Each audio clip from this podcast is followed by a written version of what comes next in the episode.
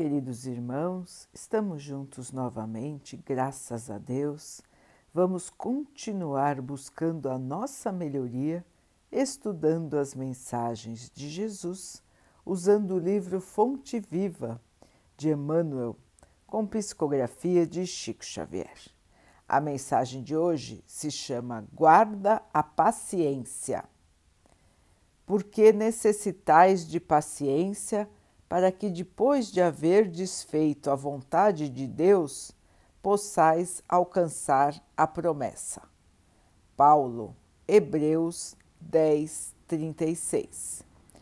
Provavelmente estarás retendo há muito tempo a esperança torturada. Desejarias que a resposta do mundo aos teus desejos surgisse imediata, agasalhando-te o coração. Entretanto, que paz desfrutarias no triunfo aparente dos próprios sonhos, sem resgatares os débitos que te ligam ao problema e à dificuldade? Como repousar diante da exigência do credor que nos requisita? Descansará o delinquente antes da justa reparação da falta cometida?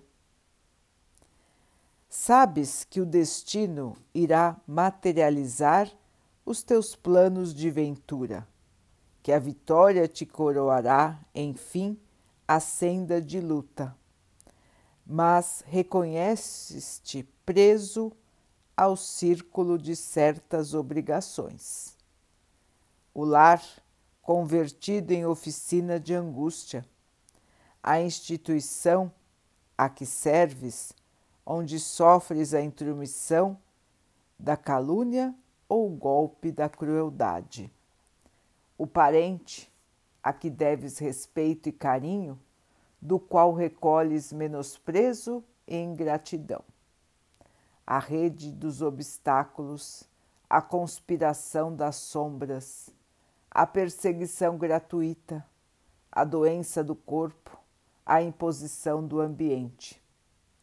Se as provas te encarceram nas grades apertadas do dever a cumprir, tem paciência e satisfaze as obrigações a que te uniste. Não renuncies ao trabalho renovador. Recorda que a vontade de Deus se expressa cada hora nas circunstâncias que nos cercam. Paguemos nossas contas com a sombra para que a luz nos favoreça. Em verdade, alcançaremos a concretização dos nossos projetos de felicidade. Mas antes disso, é necessário liquidar com paciência as dívidas que contraímos perante a lei. Meus irmãos, que lição fundamental para nós. Quantas dívidas nós temos? Todos nós que estamos vinculados ao planeta terreno, temos ainda dívidas para saldar.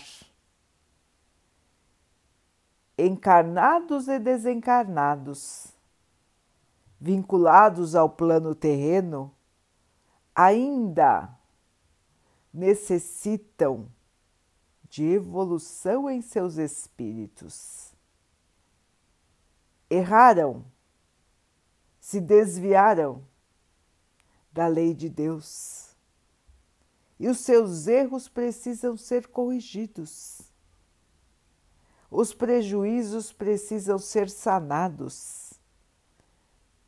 Todos nós, como bem disse Emmanuel, lembrando a fala do apóstolo, todos nós vamos encontrar a felicidade e a paz. Todos mas antes precisamos nos purificar, precisamos pagar pelos nossos erros, Mas o Pai não é misericordioso? Mas o Pai não nos perdoa quando pedimos o perdão? Quando estamos arrependidos? Sim, meus irmãos, o Pai nos perdoa e nos dá chances e mais chances de corrigirmos o nosso erro. A nossa própria consciência nos cobra a reparação.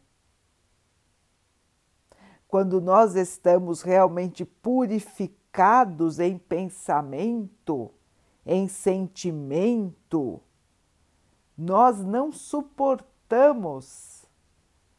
estar em tranquilidade, sabendo que temos erros do passado a resgatar, sabendo que ainda abrigamos dentro de nós o orgulho, a vaidade, o egoísmo. E que tudo isso irá nos atrapalhar a conseguir a verdadeira felicidade, a verdadeira paz. Portanto, irmãos, é uma questão de consciência e é uma questão de justiça. O Pai não nos cobra os débitos na mesma intensidade do nosso erro. Muito pelo contrário, irmãos, o mais importante é a nossa consciência, é o nosso arrependimento. E a nossa mudança. É isso que o Pai quer ver em nós, a nossa transformação, para que não erremos mais, para que possamos aprender a viver em paz, em harmonia com todos os nossos irmãos e com todas as criaturas do Pai. O ser evoluído vive em harmonia, vive no amor, no respeito, na bondade, na fraternidade, na humildade. Ainda não estamos neste ponto, irmãos todos que estão encarnados na Terra ainda carregam débitos, ainda mostram características de inferioridade, de sombra. E é por isso que estamos aqui, porque se já estivéssemos purificados, não precisaríamos mais encarnar num planeta de provas e expiações como é o planeta terreno. Meus irmãos, paciência, aceitação das nossas provas. Como bem disse o texto, nós estamos rodeados por aquilo que precisamos. Se temos dificuldades no lar, é no lar que precisamos nos esforçar mais para corrigir os erros do passado. Se temos dificuldade no trabalho, é lá que vamos aprender a nos purificarmos. Se vivemos num ambiente conturbado, é o ambiente que nós necessitamos para exercitar a paciência, a aceitação e a bondade. Tudo que nos cerca, irmãos, é para o nosso bem. Toda situação que chega em nossa vida é para o nosso bem. É oportunidade e não castigo. Vejamos a vida desta maneira, irmãos, e tudo, tudo será mais leve, tudo será mais compreensível e nós nos tornaremos mais fortes. Sabemos que vamos vencer, irmãos, todos nós vamos vencer. Todo sofrimento passa. Estamos no mundo material por um período curto de tempo e depois voltaremos para a nossa verdadeira casa, que é o plano espiritual. Nenhum de nós estava aqui, irmãos, nós chegamos aqui e nós vamos partir daqui. Ficamos aqui um período de aprendizado, de purificação e de melhoria. E precisamos aproveitar este período. Quanto mais produtivo ele for, mais vamos avançar em direção à nossa felicidade, à nossa paz. Portanto, irmãos, vamos vestir a capa da paciência, a capa da humildade, vamos vestir o capacete da fé e vamos em frente para vencermos a nós mesmos no caminho da evolução. Vamos então orar juntos, irmãos, agradecendo ao Pai por tudo que somos, por tudo que temos e por todas estas oportunidades que a vida nos traz para que possamos realmente evoluir.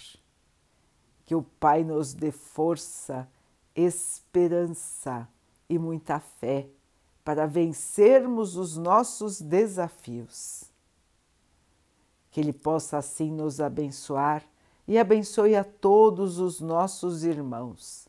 Que Ele abençoe os animais, as águas, as plantas e o ar do nosso planeta. E que possa abençoar a água que colocamos sobre a mesa para que ela possa nos trazer a calma e que ela nos proteja dos males e das doenças.